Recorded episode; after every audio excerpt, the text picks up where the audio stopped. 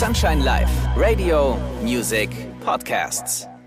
So, meine lieben We Are the Night Podcast-Freunde, mein Name ist Felix Kröcher und ja, hier ist sie, die 53. Folge, zu der ich euch jetzt sehr gerne begrüße. Heute bin ich etwas nervös, um ehrlich zu sein, und das hat einen sehr guten Grund. Ja, das liegt einzig und allein an meinem heutigen Gast. Wir kennen uns mittlerweile gut zwei Jahrzehnte und haben unzählige Radioshows gemeinsam hinter uns. Ja, wie soll ich sagen, von ihm habe ich viel rund um das Radiomachen gelernt. Für mich und für ganz viele von euch ist er bei Sunshine Live die Moderatorenlegende. Eine sehr vertraute Stimme mit sehr viel Erfahrung. Mein Gast ist aber nicht nur ein guter Moderator, nein, auch ein fantastischer DJ, der sein Handwerk versteht und ja, beim Thema Musik und Künstlerwissen ziehe ich jedes Mal aufs Neue meinen Hut vor ihm. Denn dabei kann ihm so schnell niemand das Wasser reichen. Zu diesem besonderen Anlass machen wir heute einen kleinen Rollentausch und wechseln hier im Studio unsere Arbeitsplätze. Heute darf ich mal dort stehen, wo sonst er steht. Also könnt ihr euch vielleicht schon denken, weshalb ich etwas aufgeregt bin. Denn nun stehe ich auf der Boss-Position am Mikrofon. Stehen ist aber gar nicht richtig. Nein, wir haben es uns extrem gemütlich gemacht und sitzen zur Abwechslung mal. Und ich denke, sehr viele von euch ahnen schon, wen ich heute zum Gespräch eingeladen habe. Ich bin sehr stolz, dass er mein Kollege ist und heute die Zeit gefunden hat. DJ Falk. Schön, dass ihr mit dabei seid. We are the night mit Felix Kröcher. Ein Podcast von Sunshine Live. Gemixt mit Schwepps. Let's Schwepps. Das Original. Schwepps.de.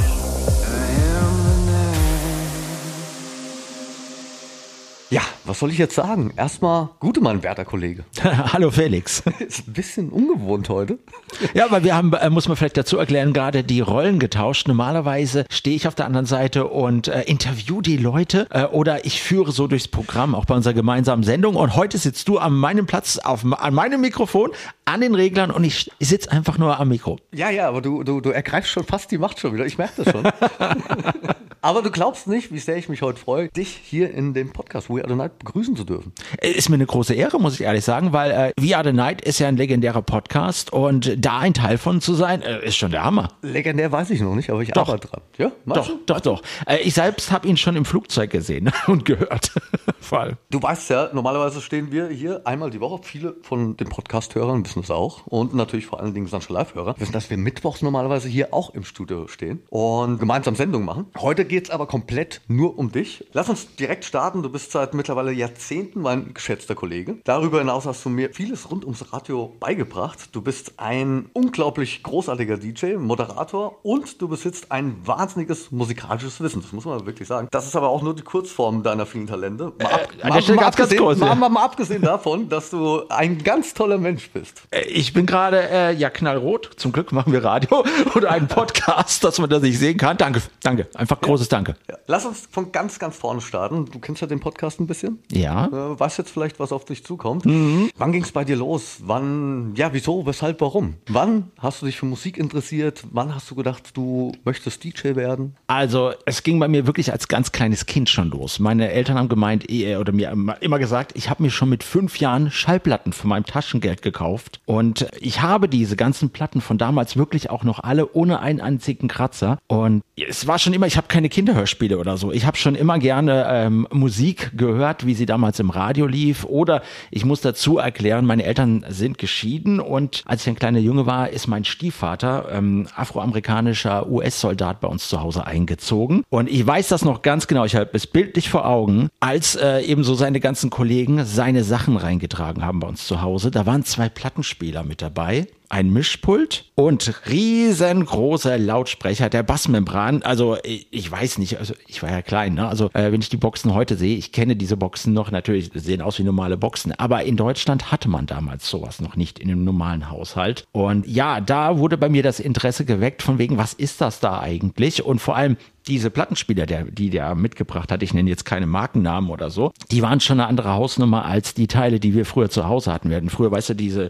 Plattenspieler, wo ein Lautsprecher äh, im Deckel eingebaut war, den du aufgeklappt hast und da hast du da deine Platten drauf und mehr konntest du nicht machen. Ne? Und Geschwindigkeit auswählen. Also in dem Fall waren die pitchbar. Die waren pitchbar, aber noch nicht so komfortabel wie bei den modernen äh, DJ-Plattenspielern, ähm, sondern die hatten vorne so ein kleines Drehrädchen. Ja, da konntest du zumindest die Geschwindigkeit etwas justieren. Und da habe ich dann rausgefunden, weil ich habe immer gerne Tapes aufgenommen. Hey, du kannst ja die Platten miteinander anpassen. Da brauchst du dadurch, dass du zwei Geräte hast und ein Mischpult, brauchst du nicht mehr auf Pause oder Stopp zwischendrin drücken, sondern kannst ein Ding nach dem anderen, kannst mit dem Kopfhörer schon vorhören, die nächste Platte nacheinander aufnehmen. Und irgendwann habe ich bei den Maxi-Platten entdeckt, hey, die haben ja alle so ein Beat zum Reinmixen und Rausmixen. Zumindest kann man das so machen. Und dann habe ich zumindest so angefangen mit dem Pitch und mit den Fingern, mir selbst das beizubringen, dass die eben passend, ohne dass der Beat sich gegenseitig stört, ineinander übergehen. Und so fing das eigentlich bei mir zumindest mit dem DJing zu Hause an. Also dein Stiefpapa hat dich geprägt. Ja, total. Auch natürlich mit amerikanischer Musik, sage ich immer mal. So Soul und Funk der 70er und 80er eben. Das war jetzt auch tatsächlich ein bisschen die Kurzform, Ja. wie du zum DJing gekommen bist. Wie ist es denn, wann hat dich dein Radio interessiert? Oder war das gleich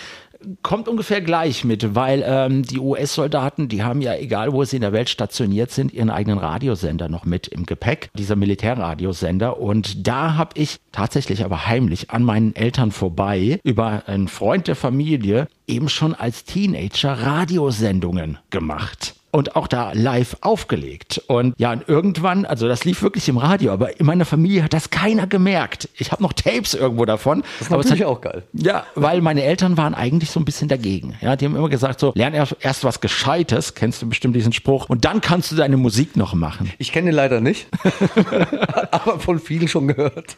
Ja, äh, ich meine, heute aus heutiger Sicht, äh, jetzt äh, selbst Papa zu sein, äh, sage ich ja, haben recht. Haben recht gehabt, weil ich habe was in der Tasche, ich habe eine Sicherheit. Wenn es irgendwann mal mit Musik nicht mehr funktionieren würde, könnte ich immer noch in, ich sag's jetzt einfach mal, ins Steuerbüro zurück. Natürlich würdest du aber nie machen und ich, warum soll es auch ein Zurückgeben? Also, Eben. ja. Forward ever, backward never. Ja. Wir zwei stehen ja immer im Austausch, erzählen uns vieles, das muss man ja so sagen. Man, hier kann man sich das Mittwochs auch bei DJs After Work, das ist ja die Sendung, die du unter der Woche ja komplett machst und ich komme dann mal begleitend Mittwochs dazu. Also ihr könnt euch das so vorstellen, wir sind doch so ein bisschen wie Drahtstanden irgendwie. ob, ob wir jetzt on air sind oder tatsächlich auch vielleicht einfach mal für uns. Und ja, so könnt ihr euch das vorstellen. Manchmal, ja, sind wir beide auch richtig müde, gehen uns gegenseitig an oder wir haben, ja, einen richtig guten Lauf. Wie sagt man so schön? Es geht ja einem Menschen wie den Leuten. Heute sind wir beide so ein bisschen angeschlagen. Oder ich bin angeschlagen. Ich habe jetzt irgendwie, ich bin jetzt, was haben wir heute?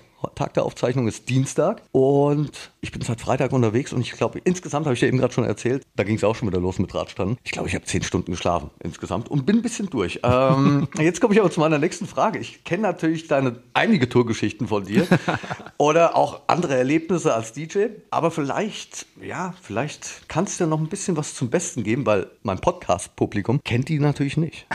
Du meinst jetzt so Tourerlebnisse oder so Gerne. Auflegeerlebnisse? Gern. Ja, ähm, da gibt es schon lustige Dinge. Ähm, ich erzähle immer ganz gern die Story. Ich habe früher gerne so äh, Bootlegs mir selbst gebastelt. Ne? Habe meinen Atari 1040 ST zu Hause stehen, auch noch so Minidiscs. Wir reden jetzt hier von Ende der 90er, Anfang der 2000er. Und äh, ich habe mir von in Anführungsstrichen Oldies immer gerne Clubversionen selbst gebastelt. Ne? Also damals hat mich das nicht interessiert, muss man irgendwelche Rechte anfragen beim Originalkünstler oder so. Machen ja viele heutzutage auch. War früher natürlich alles nicht so einfach. Ne? Heute mit dem Laptop kannst du ja mit diverser Software alles ziemlich einfach basteln. Und da habe ich dann schon so einen gewissen Fundus gehabt. So. Und ähm, dann stehe ich in einem Kölner Laden, bin ja voll am Auflegen, die Leute voll am Feiern und habe dann einen legendären Klassiker aus den 90ern eben aufgelegt in meiner Version. Und dann kam da dieser, ich sag mal, etwas, ja, schon vom Alter fortgeschrittene Mann auf mich zu und guckt mich bitterböse an und wirklich zielgerecht auf mich zu. Und ich so, oh Gott, wo ist die Security? Ja, so. Und ich so, jetzt kriegst du irgendwie Ärger, jetzt kriegst du irgendwie Ärger. Und dann meinte der Mann so zu mir, Junge, das ist doch der House of God, ne? Und ich so, oh je, jetzt war's das, jetzt war's das, ne? Und so, ja, das ist meine Karte, das will ich haben, das Ding. Und dann ging der. Und ich so, was war das jetzt gerade? Und äh, ich war total verdutzt. Das kommt selten vor bei mir, dass ich verdutzt bin im Club. Ich war auch erstmal verwirrt und habe, glaube ich, eins, zwei Übergänge verhauen. Nun gut, der Tag ging rum, die Nacht ging rum und irgendwann so nach eins, zwei Wochen klingelt bei mir im Sender in der Musikredaktion das Telefon. Jung, du wolltest mich doch anrufen. Und ich so, oh Gott, habe ich ja total verdrängt schon. Ne? Hat sich der gute Mann eben gemeldet und sich vorgestellt als Chef eines großen Labels und er hat gesagt, er fand die Version so gut, er macht die Rechte alles klar Und ja, damit war dann die neuere Version des 90er Klassikers, der House of God, im DJ Falk-Gewand geboren. Das kennen wir noch. Und wiederum eine Person, sehr prägende Person, die du eben gerade Definitiv, definitiv. Also der wurde wirklich dann so, so ziemlich einer meiner besten Freunde eigentlich, weil wir sehr viel gefachsimpelt haben. Also da gab es manchmal nächtliche Telefonate von fünf, sechs Stunden mitten in der Nacht, wo wir über die Musik gesprochen haben, über die Musikszene, wie sich alles entwickelt. Und obwohl wir einen großen Altersunterschied hatten, ähm, war da eine richtig prägende Freundschaft entstanden. Er ist ja leider vor ein paar Jahren von uns gegangen. Äh, Gottfried Engels an dieser Stelle mal erwähnt, äh, Chef von Tiger Records. Aber ähm, ja, trotzdem, also bis heute vermisse ich diese Gespräche. War das schon die Zeit? Wann hast du bei Sunshine Live angefangen? Wir hatten jetzt vor kurzem haben wir alle Blumensträuße bekommen.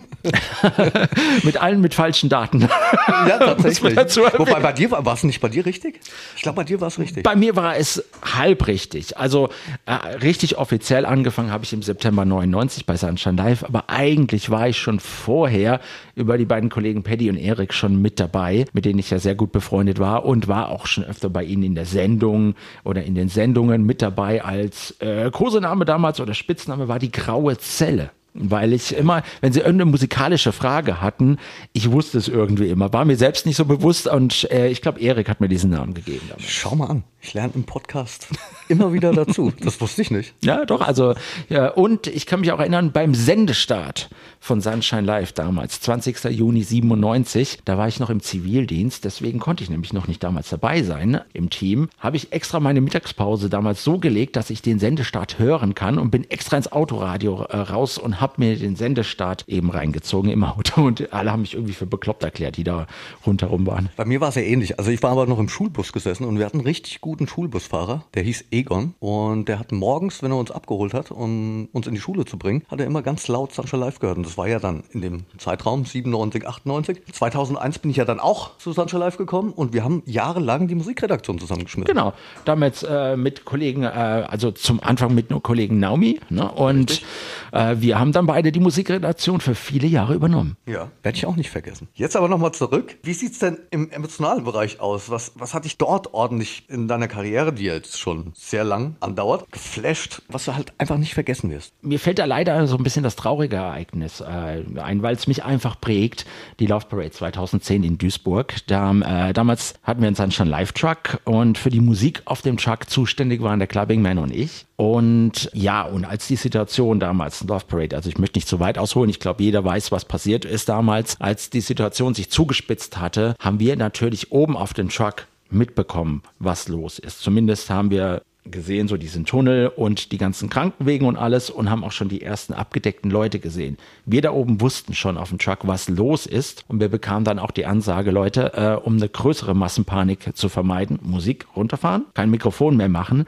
So, jetzt stehst du da oben und die Leute von unten, um den Truck herum haben ja nicht gewusst, was los ist. Die haben dann so, ey, mach mal Musik hier, mach mal weiter, ne? Und dann stehst du da oben und weißt nicht, was du machen sollst. Vor allem, ähm, du bist erstmal total aufgelöst. Ne? Also das ist so eine Aktion, ja, also ich sag mal so im negativen Bereich, die ich mein Leben lang nicht vergessen werde. Im positiven Bereich gibt es natürlich auch sehr viele. Äh, Positiv nehme ich immer. Ja, immer. Ne? Also da muss ich natürlich sagen, mein erstes Mal auf der Mainstage, also dem Open Air Floor Nature One, eben auch durch diese Geschichte mit House of God wurde mir das ermöglicht. Und ich bin normalerweise sehr mixsicher, muss man dazu sagen. Ich stand da eben auf der Nature One Floor.